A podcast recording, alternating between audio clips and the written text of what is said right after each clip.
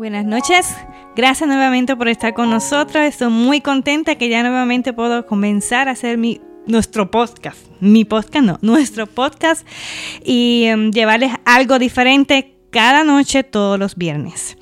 Y para los que nos están viendo por primera vez, somos un podcast que se enfoca en temas bíblicos, temas de la actualidad y que sobre todo se pueda llevar a cabo en una conversación que se interactúe entre lo que estamos en el panel y ustedes crezcan, aprendan, al igual que nosotros que siempre recibimos muchísimas bendiciones con cada uno de los temas.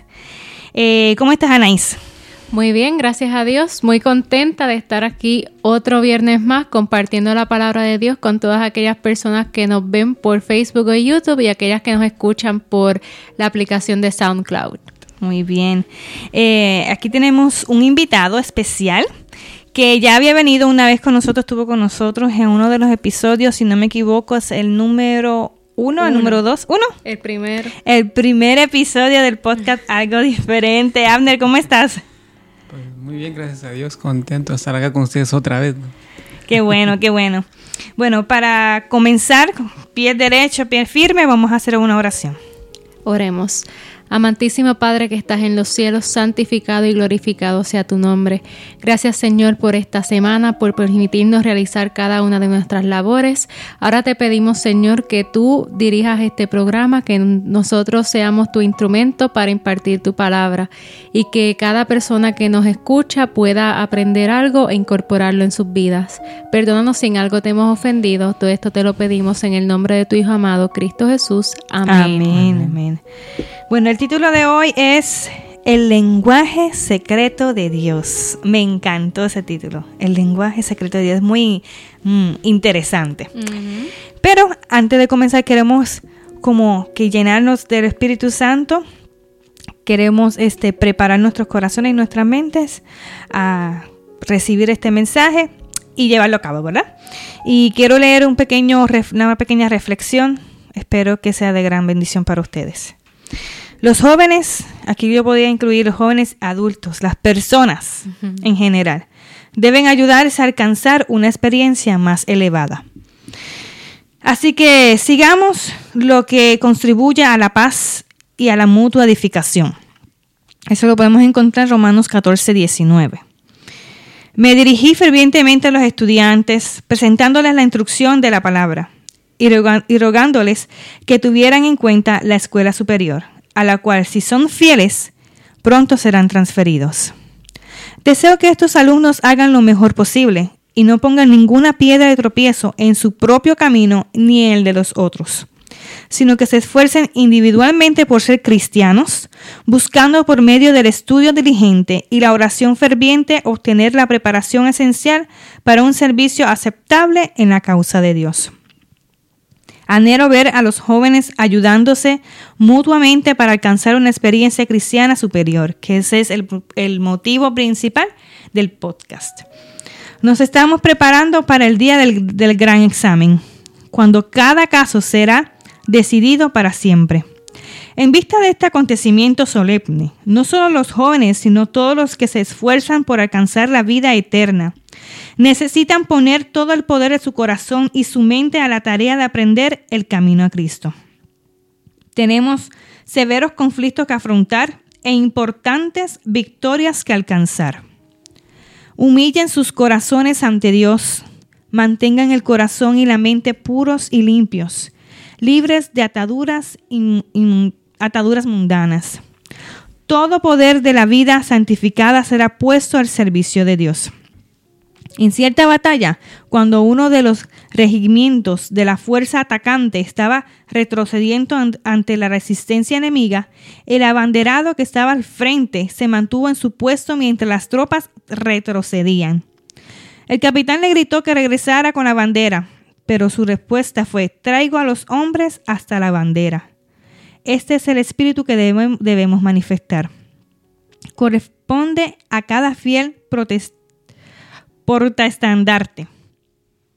Llevar a los hombres hasta la bandera.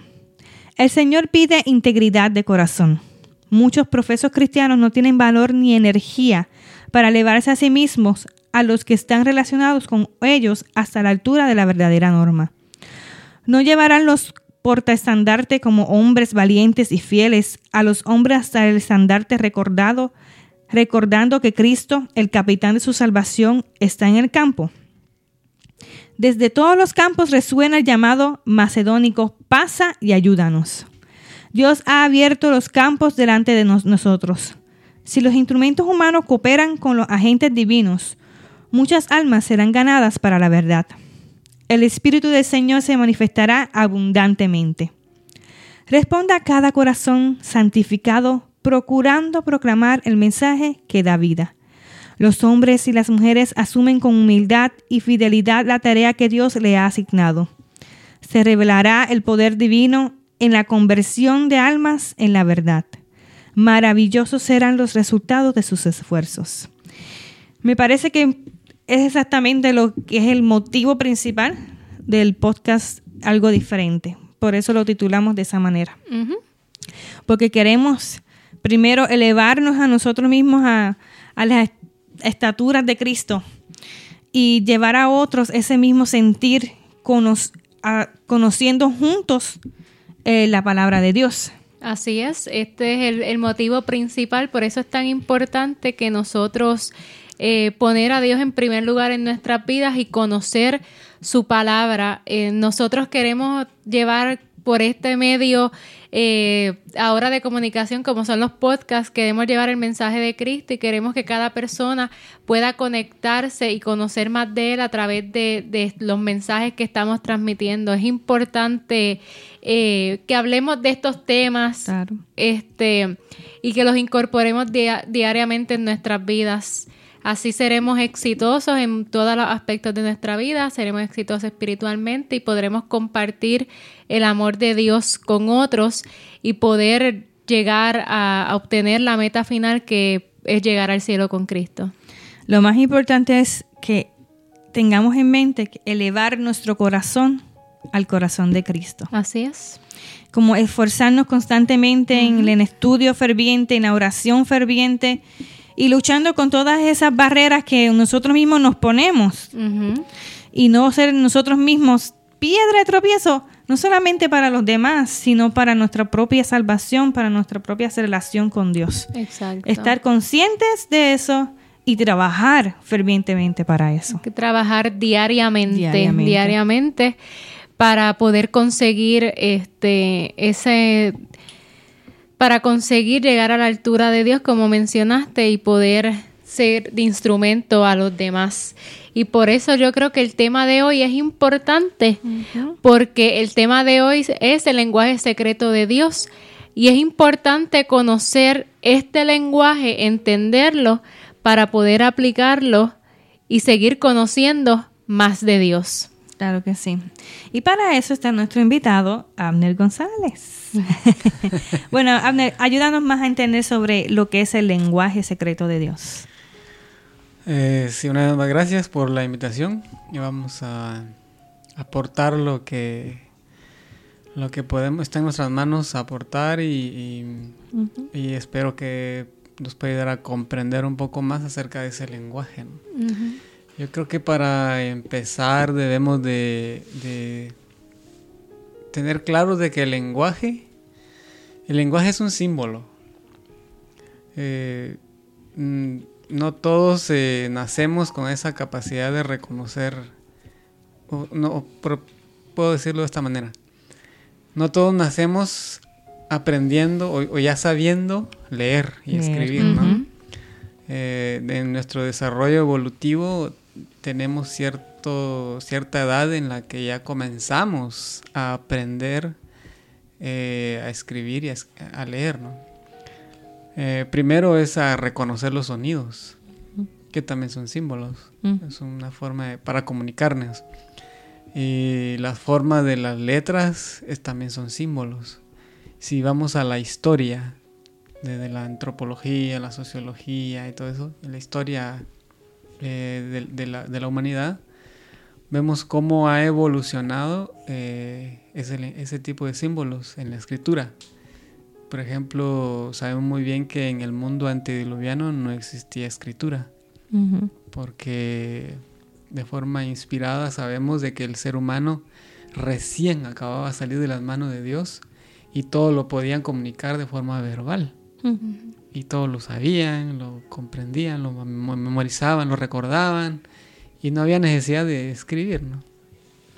Sin embargo, con el paso del tiempo, eh, se necesitó o el ser humano llegó a la necesidad de tener algo para poder recordar, porque la capacidad nuestra, eh, en nuestro, nuestra memoria, de nuestras habilidades mentales, intelectuales, nuestra forma de pensamiento, fueron disminuyendo con el paso del tiempo.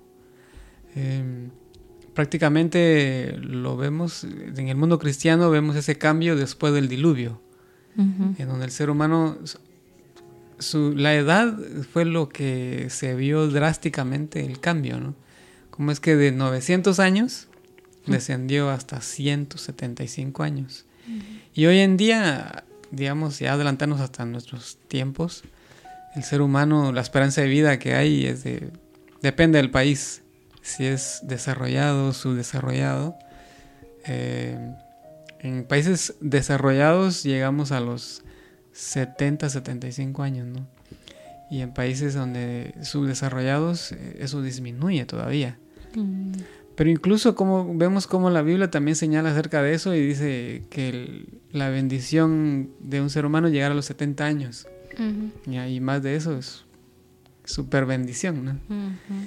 Bueno, pero eso es parte del, del entorno que hay en cuanto al lenguaje eh, simbólico que utilizamos los seres humanos para poder comunicarnos.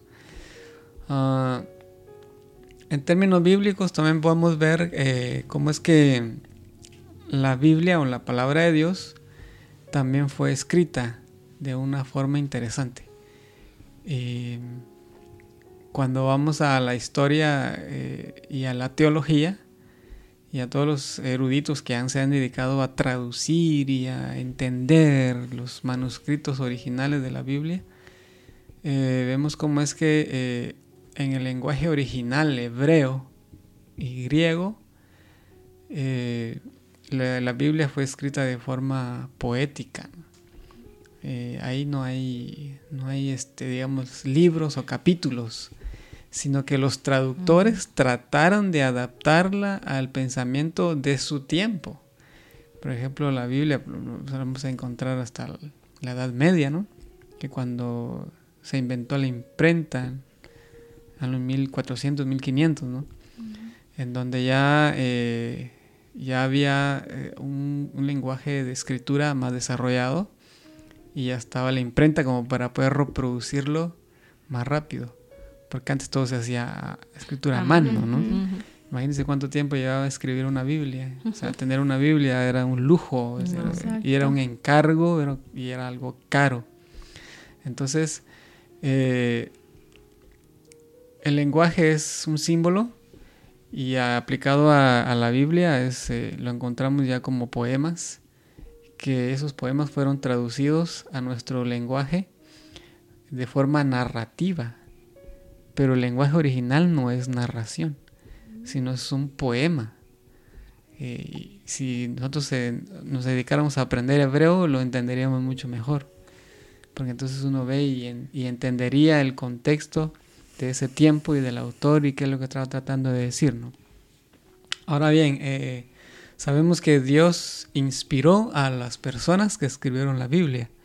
Y entonces dentro de lo que había en el contexto cultural y social y natural, la persona utilizó palabras para poder comunicar ese mensaje. Ah, por ejemplo, el, tomemos un ejemplo para empezar, el árbol. En la Biblia encontramos en Génesis, mire qué curioso es de que en el Génesis, que es el libro que comienza la Biblia, nos habla de un árbol especial. Y es interesante cómo es que en Apocalipsis terminan los últimos dos capítulos hablando de un árbol, de la misma manera. Entonces el árbol ha sido un, ha sido un, eh, podemos entenderlo como un símbolo que tiene mucha connotación.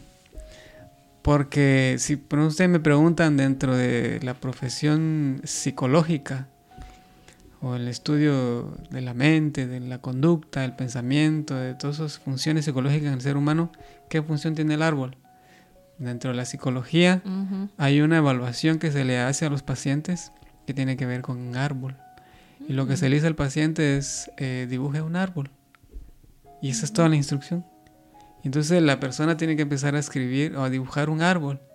Y después de que cuando la persona ya haya terminado su árbol, se procede a analizar qué, qué, rasgos ah, eh, podemos encontrar ahí en la persona.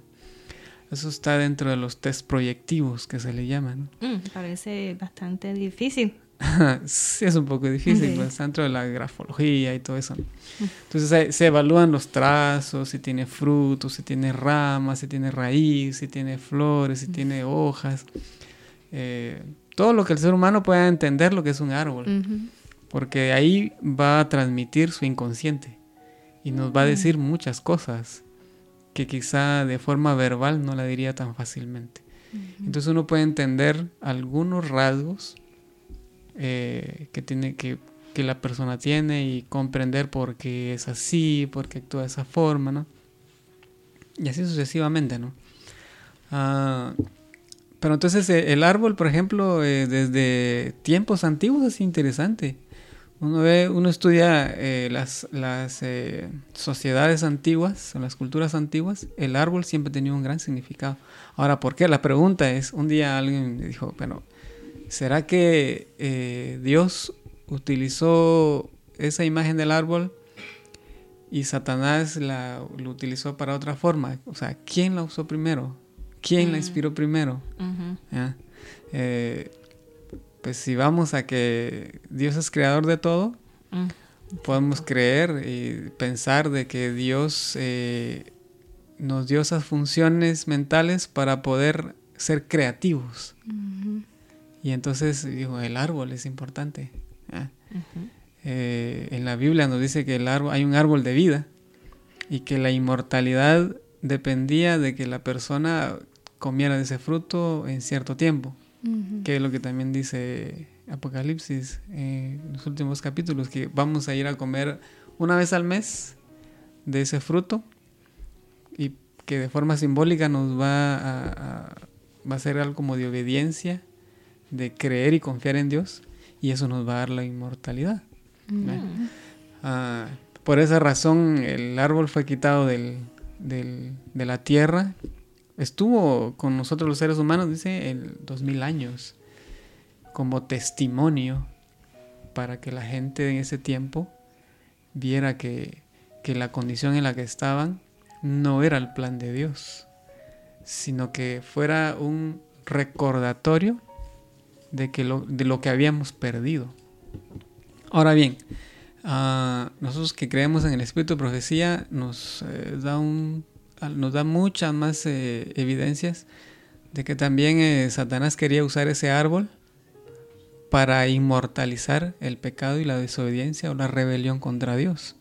Porque tenía esperanza de que si comían del fruto y habiendo desobedecido, iba a tener aliados eternos y establecer su reino acá mm. para siempre. Entonces, eh, eh, el árbol eh, entonces se tiene mucho significado para nosotros, espirituales, y simboliza también la vida. Ah, es interesante también que también dice que en Génesis nos menciona que la alimentación nuestra dependía de los frutos de los árboles. Ese era nuestro alimento y para todos, las, todas las criaturas. Eh, entonces, eh, el árbol en sí significa vida. Eh, y también, ya dentro del contexto espiritual, vemos cómo el ser humano ha tergiversado ese significado porque de ahí ha sacado dioses también. Ha utilizado el árbol para crearse imágenes, para tallar figuras inclinarse ante ellas, rendirles culto, rendirles devoción, o en el panteísmo que cree, que, un, árbol es un dios, ¿eh? adorar a un árbol. Ah, es, es también muy, muy simbólico el hecho de que las culturas antiguas buscaban árboles grandísimos para poder ahí adorar a sus deidades, ¿no? olvidándose de quién hizo el árbol, creyendo que el árbol es el mismo Dios. Eh, y así, eh, por ejemplo, nosotros, bueno, yo que soy de Guatemala, ah, dentro de la cultura maya, los mayas tenían un árbol específico y creían que ese árbol los conducía hacia una nueva dimensión. Eh, que de hecho es el árbol nacional de mi país, que es la ceiba, porque es un árbol frondoso. Ceiba, se llama. Muy grande. la ceiba porque es un árbol grandísimo. Sí, nosotros en Puerto Rico tenemos también. en toda, desde México y Caribe y Centroamérica. No hay huracán que, que se lleve ese Entonces eh, los mayas adoraban ahí y todavía hay un grupo de... El, remanente de los mayas, ¿no? Mm siguen eh, practicando su religión bajo esos árboles o bajo lugares importantes, eh, en montañas, en, lugares especiales que ellos tienen para, para seguir eh, practicando su religión. ¿no? Una religión politeísta, ¿no? porque tienen muchos dioses y dentro de eso está el árbol. Y así podemos encontrar en varias culturas la importancia del árbol. Cuando uno rastrea la importancia o la historia del árbol para el ser humano, vamos a encontrar que muchas culturas hacen lo mismo. Buscar árboles grandes. Eh, entonces, esa es, una de las formas, por ejemplo, como podemos ver que, el, árbol tiene un significado importante para el ser humano. En la Biblia está, también, es importante porque la Biblia fue escrita por seres humanos y utilizaron la imagen de un árbol para también darnos a, darnos a conocer un mensaje y para lograr entenderlo. Ahora, otro punto que también quiero mencionar es, eh, yo no desconocemos eso todavía, porque eso quizás no es tan importante. El hecho de decir, eh, ¿qué lenguaje hablarán los ángeles? No lo sabemos. Eh, ellos tendrán su propio lenguaje, tendrán su propio grupo de símbolos para, para comunicarse. Y, yo imagino que el lenguaje que nosotros eh, dominamos es una sombra de ese lenguaje, ¿no? Mm. Porque recuerden ustedes que en, los primeros dos mil años había un solo lenguaje. Eh, después de la torre de Babel, que fue después del diluvio, ¿no? Ya comenzaron a, aparecer un montón de imágenes, de, imágenes simbólicos que nosotros estamos tratando hoy como lenguaje. Entonces, eh, yo no sé qué lenguaje usarán ellos. El apóstol Pablo solo menciona que sí hay, porque si lo menciona, si yo hablase eh, lenguas angélicas, dice, y si no tengo amor, de nada me sirve. O sea, es importante conocer eso eh, como parte de, nuestra cultura, del conocimiento personal, pero no olvidemos que ese mismo lenguaje, esos mismos símbolos, nos dan una idea de cuál es el propósito de Dios para nosotros los seres humanos. Eh, cuál es el mensaje que hay en la Biblia. Ah, yo aprendí mucho de un pastor de Guatemala que siempre enseña eso y dice, miren, ¿cuál es el propósito de la Biblia? ¿Qué es lo que encontramos en la Biblia? En la Biblia solo encontramos dos cosas, desde el Génesis hasta el Apocalipsis. Una, que hay un problema. ¿Y cuál es el problema? Que estamos en desobediencia, estamos en pecado, somos una mancha en el universo. Y número dos, que Jesús es la solución al problema. Y que va a venir a esa tierra y dará solución a todo eso. Pero para entender eso, tenemos que también eh, comprender eh, la importancia de, cómo es que Dios se interesa para comunicarse con nosotros a través del lenguaje utilizando símbolos. ¿no? Y cómo es que Satanás también va a tratar la manera de distorsionar, de distraer y darle otro significado a esos mismos símbolos. Así como mencionaste, del árbol originalmente era el árbol de la vida y el significado que Dios le dio más sin embargo, utiliza ese mismo árbol para entonces engañar la mente de los humanos. Entonces fueran al por el lado de la adoración a eso. Sí, para cumplir su propósito. Hay, hay otro, no sé si podemos pasar al otro ejemplo, Sí, que claro. es conocidísimo por todos. Eh, el arco iris, ¿no? Arco iris. Ah, el arco iris, yo no sé si, no creo, o por lo menos la Biblia no lo menciona, no lo sabemos. Pero, por ejemplo, en los primeros 2000 años no se menciona nada de arco iris. Sin embargo, ya existía, Exacto. pero no estaba revelado. Ujú. Ahora, ¿cómo lo comprobamos? Porque después del diluvio aparece un arco iris, ¿no? Y Dios dice exactamente eh, que es una señal para que los seres humanos no olvidemos que Dios está en el control de todo y que tiene un propósito y que Él se compromete por amor a nosotros a nunca más destruir la tierra con agua. Que nunca más iba a haber inundación global para, para que todo, todo lo creado eh, dejara de existir, ¿no? Eh, llámese naturaleza, árboles, vegetales, animales, aves, seres humanos. ¿no? Entonces Dios utilizó eso como un símbolo de, re- de, de remembranza para que todos, eh, cuando veamos un arco iris, recordemos la promesa de Dios. Y ese es el propósito de esa imagen, ¿no? Ahora bien, ah, lamentablemente el ser humano utiliza ahora ese símbolo para otra cosa. Y es un tema bien contradictorio que en algún día lo van a tener que tocar ustedes. Sí. ¿ya? ¿Cuál, es el, ¿Cuál es la postura nuestra como cristianos y específicamente como adventista del séptimo día en cuanto al tema de la homosexualidad? Porque ahora es el, el mundo o, eh, de la cultura gay, ¿verdad? Eh, que está utilizando eso para representarse a ellos mismos, ¿no? Exacto. Cuando uno ve protestas, ve desfiles, lo que uno ve es una bandera de colores que representa un arco iris, ¿no? Entonces, eh, cuando uno ve el arco iris, ahora cuando la gente ve un arco iris, ¿a quién está recordando? Exactamente. Sí, servidor. ¿Qué imagen viene a su mente? Ajá. que son lo- Ah. los homosexuales, que, como que se olvidaron realmente de que el arco iris fue un símbolo creado por Dios y lo que significa. Ya la gente no se acuerda No. de eso. Tú le preguntas a cualquier persona y lo que es le, tú le mencionas el arco iris, ve la bandera de orgullo gay. Sí.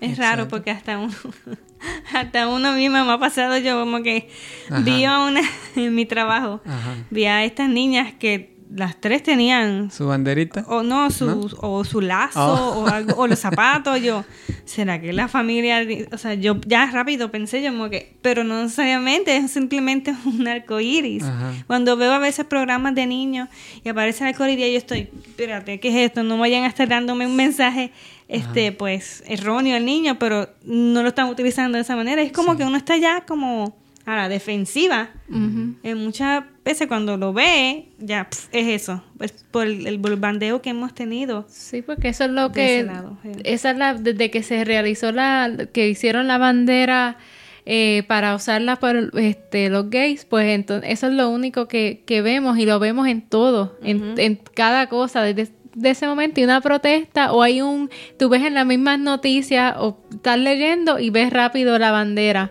o sea ya tu mente ya ve eso y es con eso lo primero que lo va a asociar Exactamente. Exacto. Entonces, eh, Satanás ha sido bien astuto, ¿no? Y- se toma su tiempo para tomar algo que está en la Biblia y que la mente humana se distraiga y deje de ver en realidad lo que realmente significa en la Biblia, ¿no? que es una promesa, una promesa de que Dios es real, Dios se, se interesa en nosotros, Dios nos ama y Dios nos promete y el que confía en Él pues va a ver realizadas esas promesas. Eh, y les decía también lo del arco iris que ya existía porque cuando vemos a, por ejemplo, al profeta Ezequiel o al profeta o al apóstol Juan también en visión, que ambos en visión vieron claramente cuando están tratando de describir eh, el trono de Dios, dónde está Dios, este, donde Él vive, eh, Y eh, de forma mental uno se imagina un trono, una, una bonita Una silla. silla, con graditas y en lo alto, y alguien sentado ahí como rey. Pero esa es la imagen, esa es la imagen que tenemos. Entonces, ellos vieron exactamente que sobre esa imagen hay un arco iris. Entonces, le digo, eh, el arco iris ya existía. Y Dios lo utiliza como para darle belleza a su trono, ¿no? a, su, a su casa. ¿ya? Entonces, eh, es- eso es lo que tenemos en cuanto al arco iris y cómo es que actualmente ya no nos recuerda a Dios, sino nos recuerda ahora a un grupo de personas que deciden vivir de esa manera. Exacto. Eh, que aunque no nos guste y aunque, no nos, y aunque a ellos les cuesta aprender, y yo sé que Dios les ama, pero ese no es el propósito de Dios para la pareja Exacto. humana, ¿no? Entonces, eh, no es que uno discrimine, no es que estamos eh, rechazando, no es que estamos eh, señalando, simplemente es una forma de vida que no es parte del plan de Dios y que ellos eligieron vivir así, de acuerdo, no hay ningún problema. Como el- cuando me preguntan y me dice, eh, ¿qué opinas de este tema? Bueno, yo, yo, yo solo puedo decir lo que Dios dice. eh, si ellos eligen vivir de esa manera, pues serán ellos los que tendrán que dar cuenta ante Dios algún día, así como Ujú. yo. O sea, no, es, es el problema de ellos, yo también tengo mis problemas. Y soy yo el que tengo que ver eh, de qué manera puedo estar a cuentas con Dios. Ujú. Y aún así uno, yo soy de la idea que uno puede tener amigos así, Ujú. porque yo los he tenido y de vez en cuando platico con ellos, ¿no? O con ellas. Entonces, eh,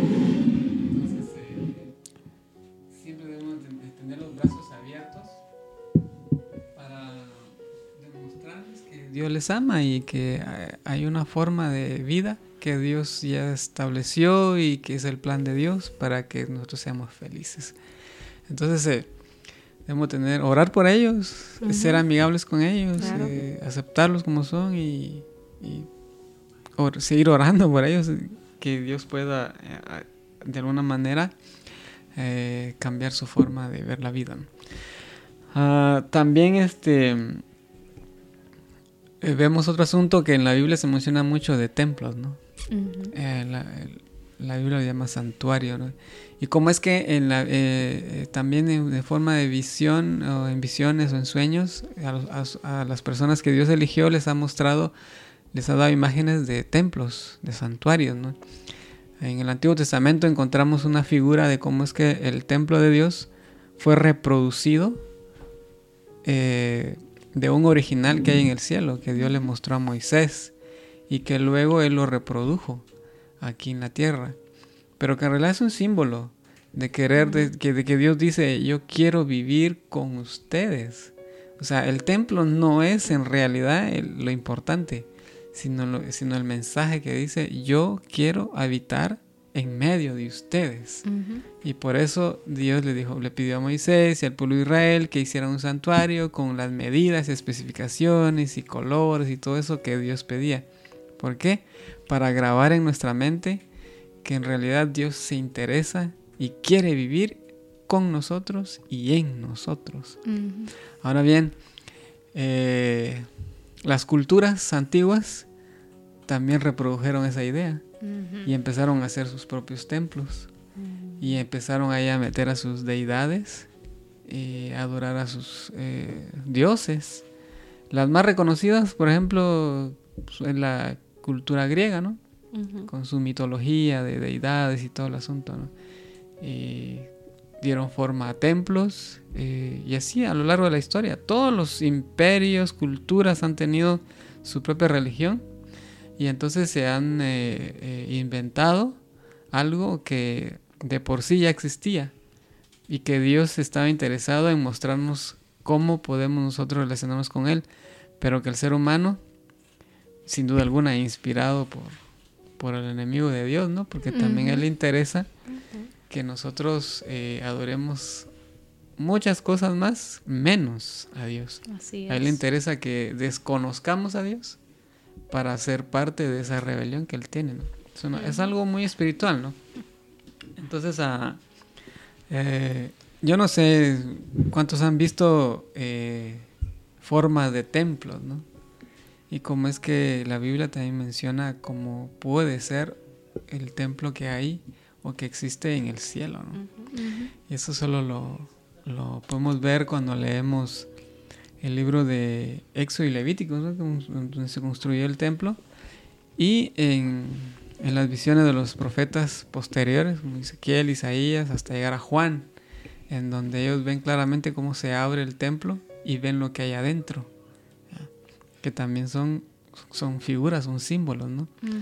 Ah, algo que quizá no les, eh, que no, quizá no lo tomamos como nota es, por ejemplo, las lámparas, que también es un símbolo espiritual, eh, ajá, que, que- que da luz y todo, pero también lo encontramos en la literatura humana, ¿no? Por ejemplo, qué significa la lámpara y qué significado se le dan. Una de las más conocidas es la lámpara de Aladino, ¿no? Ah, ¿verdad? sí. Que de, la lámpara de Aladino sale alguien para concederle deseos. ¿no? Deseos. Tres deseos. Tres deseos. Ajá. Entonces, eh, y así podemos encontrar un montón y pasaríamos hablando días, creo que de tantas cosas que hay en la Biblia. ¿no? Eh, pero eso en cuanto es a, a los te- al templo y, y lo que hay dentro del templo de Dios y qué mensaje nos quiere dar el Señor con usando ese tipo de, de símbolo, ¿no? Ujú. que para nosotros debe tener mucho significado, pero no por la figura en sí, sino en realidad qué es lo que nos está dando Dios a entender. ¿no? Ujú. Ah. Más bien diría yo que el, la- el propósito de Dios en todas las cosas que Él utiliza, así sus símbolos, esos números, que también tiene números, todo eso es, es san- santo, o sea, es santificado. Sí. Sin embargo, Satanás lo que se le ha trabajado todo el tiempo es para desantificarlo. Y, y pues tener como el, el dominio de las masas, de las mentes. Sí. Y ahí es donde entramos, pues los que hemos conocido el Evangelio, de no solamente instruirnos a nosotros, sino de llevar ese mensaje y, y hacer entender que es importante, que es importante si eres cre crea, ¿cómo es? Si eres, si tienes la creencia firme que Dios es el rey del universo, que Dios es el, el único, el que tiene pues el control de todo, porque Claro. es Dios, creerle a él Sí. creerle a él por sobre cualquier otra cosa, influencia que haya en, en el mundo, que pueda utilizar una sola cosa que Dios ha propuesto, hay tras, transversarlo. Siempre tengo un problema con esa palabra. Transversarlo. Tergiversar. tergiversar, no te digo, tergiversarlo. Y yo diría, una de las cosas, no sé si lo vas a mencionar más adelante, el matrimonio claro.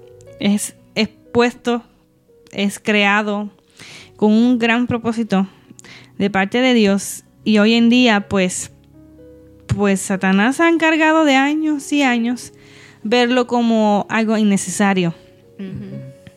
Porque lo ven como que pues un trabajo más que hacerse, pasan trabajos, me quiero separar, tengo que pasar todo esto, dividirnos los bienes, entonces comienzan a, a pensar más en lo que ellos quieren. Y ahí vemos uno de los otro de los símbolos diría yo, otra de las maneras de Dios comunicarse, el lenguaje secreto de Dios, que el matrimonio es tan importante y, y Satanás se ha encargado también de, aunque pues, muchas veces los que no, no creen pues en la palabra de Dios dirían eso no es así, es, eso lo hicimos nosotros, no lo queremos hacer y es nuestra decisión. Y está en lo correcto, decisión de cada quien, ¿verdad? Pero los que est- estamos aquí, los que los que nos están escuchando y que quieren agradar a Dios en todo momento, sabemos que, que lo que Dios ha puesto en su palabra, esa es la verdad, la única verdad, Sí. no, no variación, eso- esa es la única verdad. Sí, ahorita que mencionaste el, eh, mencionaste el matrimonio, eh, es, eh, es bien, eh, no sé si complicado, interesante o difícil, pero eh, lamentablemente el lenguaje que nosotros tenemos actual es muy distinto al lenguaje antiguo. Porque uh, cuando, cuando empiezas a, mencionar matrimonio nos metemos a camisa de once varas para tratar de entender, porque ahí comenzamos a, ver cómo funciona el matrimonio, cuál es el propósito del matrimonio, cómo deben de ser los roles dentro del matrimonio, y luego entonces llegamos a confrontarnos con una cultura de género que hay actualmente, porque entonces le, le asigna ciertos roles al hombre, ciertos roles a la mujer, y entonces y entramos en contradicción y en choque. Cuando en realidad la idea del matrimonio, que no es una palabra que aparezca en, en, el principio, sino está hablando solo de pareja. Y de hecho de eso estaba, estábamos dando unos seminarios en, en, otro estado, en otra iglesia, acerca de cómo es que el texto bíblico está hablando solamente de pareja. Dice, le haré ayuda, dice.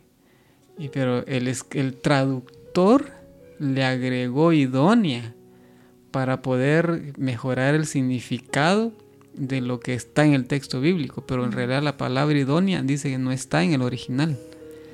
Porque ya, ya agregarle la ayuda idónea nos está asignando ya roles. Y, y, que tienen que estar encuadrados en eso.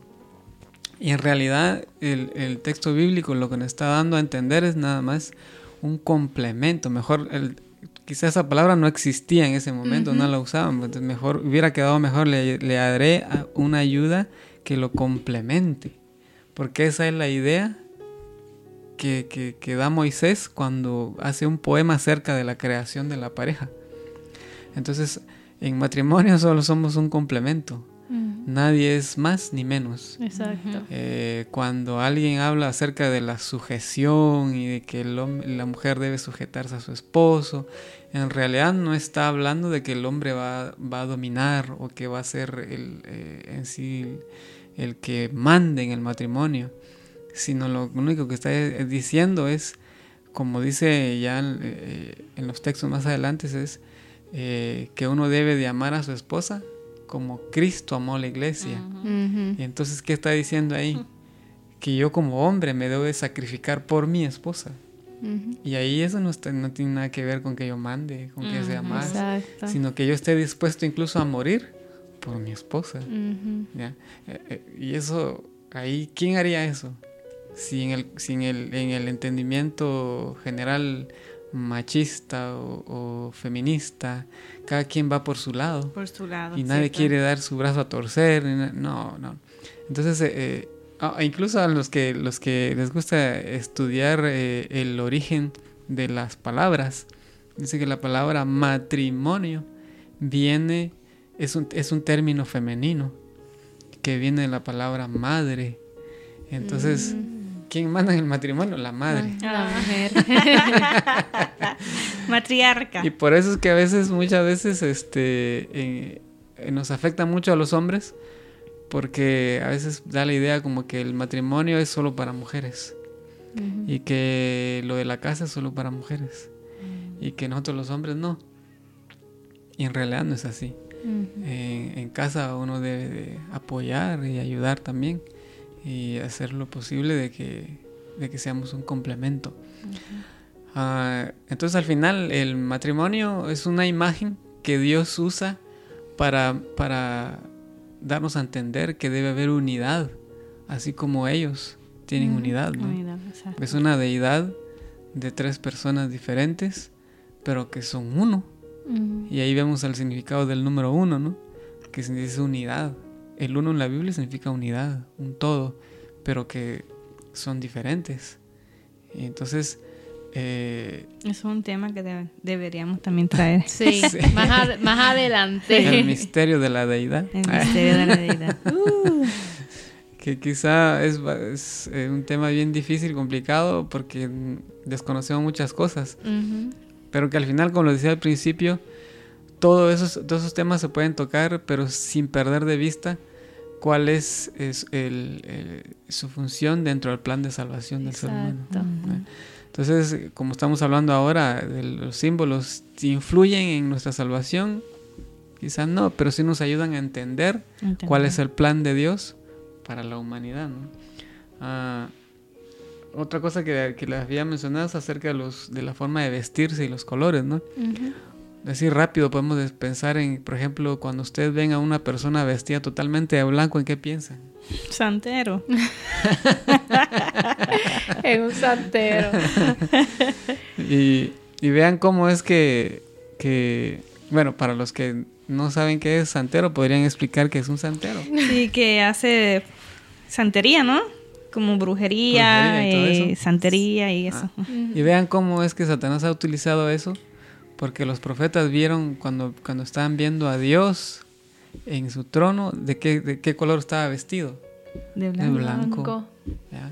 Entonces también significa santidad. Cuando Jesús habló de las parábolas de, los vestidos y que él mandó a comprar vestidos a todos y vio a alguien que no llevaba el vestido y rápido se detentó porque todos iban de un solo color, color blanco, y rápido vio a y dice, ¿por qué no trae vestido? Sáquenlo.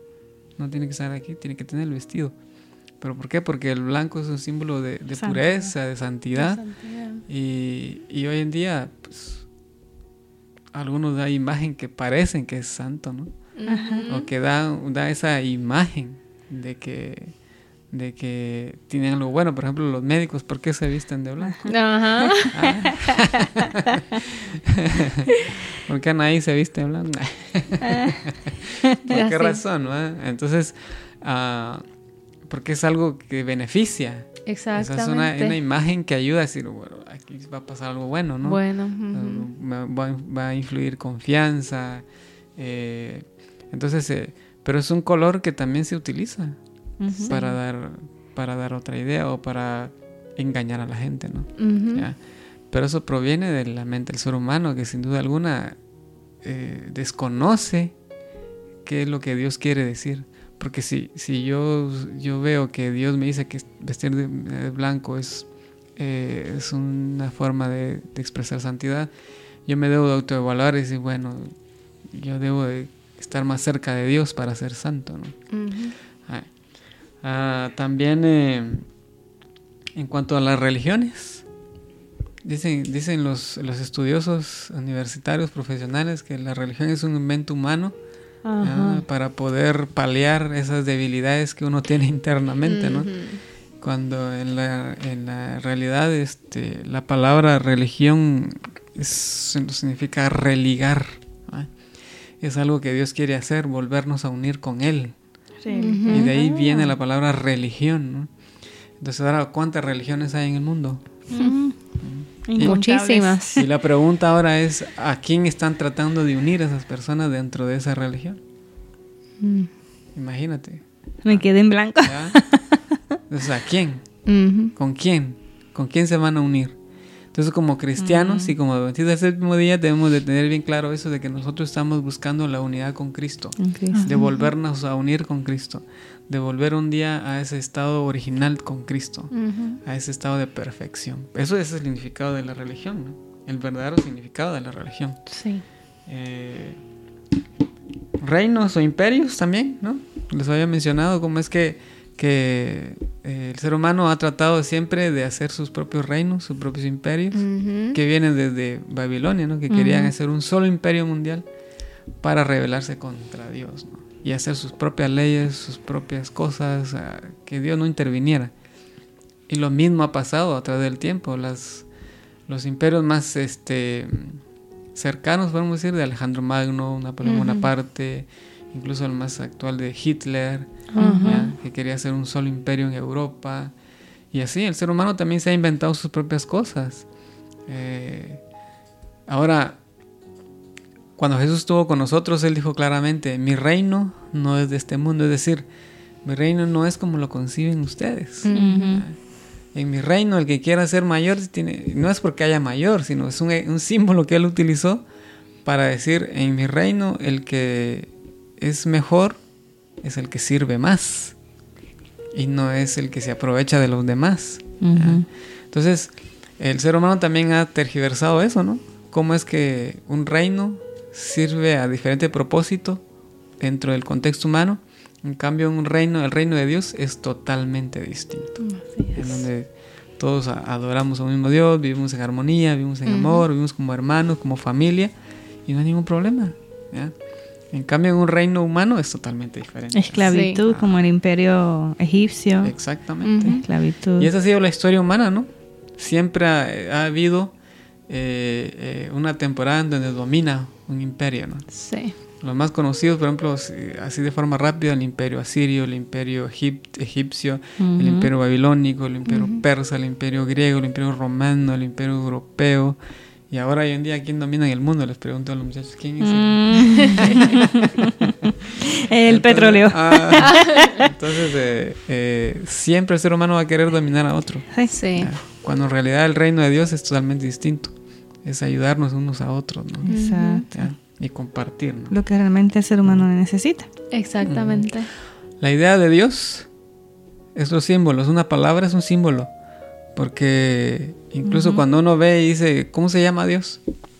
O sea, Dios es un término que se usa para referirse a, a la deidad. Un título. Un título nada más, porque cuando, se- cuando, por ejemplo, cuando Moisés le preguntó, ¿y cómo, cómo te llamas? Yo quiero saber cómo te llamas. Lo único que encontramos en el texto bíblico dice, yo soy. Yo soy. Es todo. ¿Y cómo es importante eso, verdad? Porque Dios mismo lo dijo, yo soy.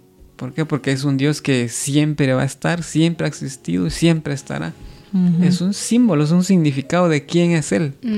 Y así podemos ver los significados de los nombres de Dios en la Biblia.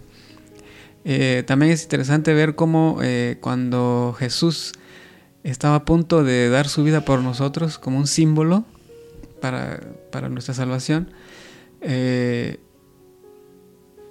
cuando ya lo iban a apresar y le preguntaron, este, ¿tú eres Jesús? Y él le respondió, yo soy. Y toda la gente cayó desmayada, ¿no? Sí. Ya, Entonces, eh, eh, ¿cómo es que eso es interesante ver eso? ¿Cómo es que el nombre, solo, solo con el nombre de Dios, nosotros podíamos morir? Solo con eso. O sea, nosotros no somos nada. o Por sea, eso es que no lo menciona literalmente. por eso que no, lo ¿no? menciona literalmente. Hasta, no sé, cuando estemos en la eternidad vamos a tener que descubrir eso. Y vamos a tener trabajo que hacer. Va a ser interesante. El cielo no va a ser aburrido. Ajá, exacto. Va a, ser, uh, va a estar ocupado. Tendremos toda la eternidad. Y esa sería también otra razón por la cual no tenemos la presencia visual de Dios mismo, Claro. porque no puede estar. No podríamos soportar no la presencia de. Dios. Estamos, por eso dice la Biblia, estamos destituidos de la gloria de Dios. ¿Por qué razón? Porque tenemos esa herencia de que nos cuesta acercarnos a Dios. Ya, Entonces tendríamos que tener otra naturaleza para poder estar en la presencia de Dios, que es una promesa, que en un abrir y cerrar de ojos seremos transformados, dice. ¿Y por qué seremos transformados? Para poder estar en la presencia de Dios. Exacto. De otra manera no, No otra puedes manera estar. podríamos. Ahora bien, en contraste con eso, ¿cuántos dioses pueden ustedes recordar que el humano se ha inventado? Uy. ¿Eh? No. ¿Eh? Muchísimo. No nos alcanzaría el tiempo para nombrarlos en todas las culturas. En todas. Y actualmente hay. En todos lados tienen sus propios dioses. Ah, y yo les puedo decir de un ejemplo de la cultura guatemalteca, ¿no? Hay un dios al que nuestra gente va y le adora, a su estilo, a su manera, pero lo adoran. Es un dios que le llaman Mashimón. Y, ahí van todos y tienen su día para ir a darle flores y adorarlo y pasearlo y hacer todo con él. ¿Pero por qué? Porque el ser humano tiene esa tendencia de buscar y hacerse dioses, cuando en realidad sabemos que solo hay un Dios. ¿Cómo es que Satanás, que, que vivió en la presencia de Dios, él sabía, él sabe quién es Dios? Entonces, ¿cómo ha tratado de ver, de hacer que el ser humano haga lo mismo acá? De reproducir esos dioses de otra forma. Y que se olvida el ser humano del verdadero Dios, ¿no? Imagínense la gran responsabilidad que tenemos nosotros de poder compartir con otra gente y darle a conocer del verdadero Dios. Ujú. Tenemos una lucha muy grande, por eso muchos dicen estamos en guerra, ¿no? En guerra. Porque estamos en un bando o el otro, no hay punto medio, ¿no? Y creo que, no sé si por último, por el tiempo, podríamos ver el, eh, el significado de un día, que en la Biblia no tienen nombre los días, simplemente ahora de primero, segundo, tercero, cuarto.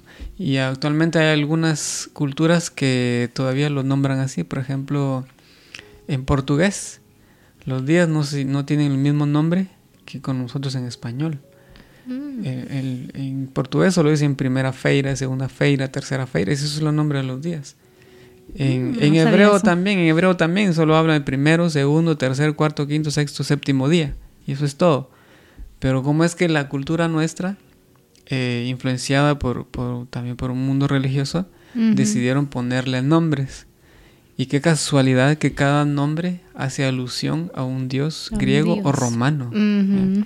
Entonces, sábado, sábado es un nombre de un dios al que se le adoraba en la antigüedad. Porque en realidad para el mundo hebreo, que es el que de donde viene toda la religión bíblica, es solamente el séptimo día. Cuando uno revisa la escritura y dice, por favor acuérdense del séptimo día, porque es un día dedicado para mí y para hacer la obra del bien, y recuérdense que yo creé el mundo en seis días, y el sábado solo es una forma de reconocer que yo soy el creador, que soy el Dios. O sea, es un símbolo. ¿ah? Es un símbolo para reconocer que Dios es mi Dios, que Él es mi Señor y que por lo tanto yo aparto ese día porque Él me lo pide. No es porque, porque yo me lo he inventado. Incluso Jesús mismo dijo que ese séptimo día fue creado por causa del hombre, porque Él sabe que es beneficio para nosotros. Exacto. Ah, y en contraste a eso, vemos que la mayoría de la cristiandad se va por otro día. Y otro grupo de gente dice, no, pues si yo puedo orar en cualquier día, porque todos los días son de Dios.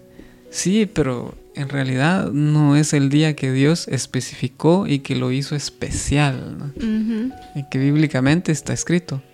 Entonces ese es un símbolo por lo cual también yo puedo acercarme a Dios y recordar que Dios tiene un plan para mi vida, que Dios hizo un plan para redimir a la sociedad, que Dios usa un montón de lenguajes, o mejor dicho, muchos símbolos en nuestro lenguaje para darnos a conocer que Dios se interesa por nosotros, que Dios quiere estar con nosotros, que Dios quiere salvarnos de esta miseria en la que vivimos, eh, de, de, esa preocupación, de ese, de ese estrés que vivimos. Por ejemplo, el trabajo, ¿no? El trabajo cuando sea la eternidad ya no va a ser el trabajo como ahora, que sea estresante, preocupado, que si me despiden no voy a tener con qué pagar las cuentas. No, ese, ese no era el plan de Dios para nosotros. O con el matrimonio que se están dividiendo, que se está haciendo un nuevo estilo de matrimonio, hombre como hombre, mujer con mujer y no sé qué más. Y ese no era el plan de Dios. O sea, el plan de Dios es otro, pero necesitamos acercarnos a Él para conocer de su amor y por medio de su amor conocer por qué el mundo está como está. Exacto. Entonces, pero para poder entenderlo, Dios hace uso de nuestro lenguaje y de símbolos para que podamos entender y comprender mejor cuál es el plan de Dios para tu vida. muy, muy, muy bonito mensaje. Así es.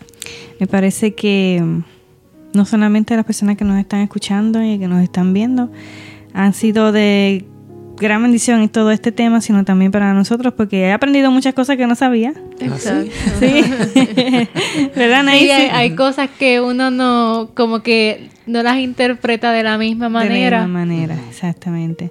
Y pues lo más importante es que, pues, que, lo, que el plan de Dios es un plan de amor. Claro. Sí. Es un plan de rescatarnos, de salvarnos y de acercarnos más a Él, como dice, quiero, quiero habitar en medio de ustedes, quiere estar con nosotros. Pero de la única manera que podemos tener ese privilegio es porque lo queramos nosotros, ¿verdad? Y uno de los, de los puntos que queremos traer aquí a través de este tema es que reconozcamos pues la supremacía, la divinidad de Dios por sobre todo y que el mensaje que Él nos quiere llevar con el lenguaje que Él está utilizando es para el bien de nosotros y que si realmente queremos estar, cumplir con esa, con esa unidad con Dios, estaremos dispuestos a creerle a Él y a tener cuidado de nuestra mente, que es lo más importante. Si nuestra mente no está cuidada, nuestra mente está llena de otras cosas que no sean de Dios, constantemente no vamos a poder llegar a, cumplir con esas, em, por decir así, em, por esos pasos que necesitamos para acercarnos más a Dios. Y pues de verdad que me parece que no solamente ustedes que nos están escuchando, yo también necesito como reordenar mi vida y muchas cosas. Y veo que Dios es tan maravilloso que, que en todos los lenguajes, en todo lo que él dice, todo es simplemente te amo, te amo y quiero estar contigo. Así es. Nos lo dice de muchas formas. De muchas formas. qué, qué, misericordia. ¿eh? Ah. Exacto, está en nosotros aceptarlo, ¿ves? Y entenderlo. Por eso es tan importante conocer el lenguaje de Dios y poder aplicarlo en nuestras vidas y estar receptivos a cuál es el significado original y que si el enemigo va a seguir, el enemigo va a seguir tratando de cambiar las cosas para eh, para que no le demos la importancia que realmente amerita, pero si nosotros conocemos realmente cuál es el mensaje de Dios y qué significa cada cosa y cómo aplicarlo en nuestras vidas, vamos a sobrepasar todas estas dificultades que Él nos presenta. Claro que sí. Pues muchas gracias, Abner, por toda esta bendición que has traído. Eh, y Anaí también para seguir acompañándolo en todo momento. Y no se olviden, para el próximo viernes estaremos en vivo desde las 8 de la noche, horario central y 9 de la noche el área este y Caribe. Em, y por sobre todo queremos culminar con este tema, con una oración, queremos elevarnos a, al trono de la gracia para que Él nos bendiga. ¿Nos podrías dirigir, Abner? Claro, oremos. Querido Padre, gracias te damos porque nos has dado diferentes habilidades. Una de ellas es eh, la capacidad de comunicarnos por medio del lenguaje, y utilizar muchos, muchas ideas, muchas imágenes, muchos símbolos para poder entender que tú nos amas. Y ayúdanos, Señor, también a usarlo de la mejor manera para poder acercarnos a otras personas y dar palabras de aliento y no de desánimo. Dar palabras de paz y no de, de, trastornos, de estrés, sino que seamos de ayuda para, para los demás. Ayúdanos a usar ese don que tú nos has dado. Tú en tu palabra has escrito que, que la lengua puede incendiar una ciudad, así que debemos tener mucho cuidado con esa habilidad que nos das y ayúdanos a usarla para bien. Eh, ayúdanos a hacer, un, hacer luz en el mundo, hacer como la sal, darle sabor a la vida que nos toca vivir con quienes nos rodean y a ser de bendición para los demás, para también compartir que tú tienes un plan para nosotros y que ya estás a punto de, de darle finalización a ese plan para que podamos estar contigo por la eternidad. Gracias por tus bendiciones, bendice a cada uno de quienes nos escucha, bendice su vida, que tu Espíritu Santo toque su mente, su corazón, para que pueda abrir sus ojos y ver y comprender que tú tienes un plan maravilloso para cada uno de nosotros. Ayúdanos a vivir dentro de ello y a hacer tu voluntad. En el nombre de Jesús lo pedimos. Amén. Amén.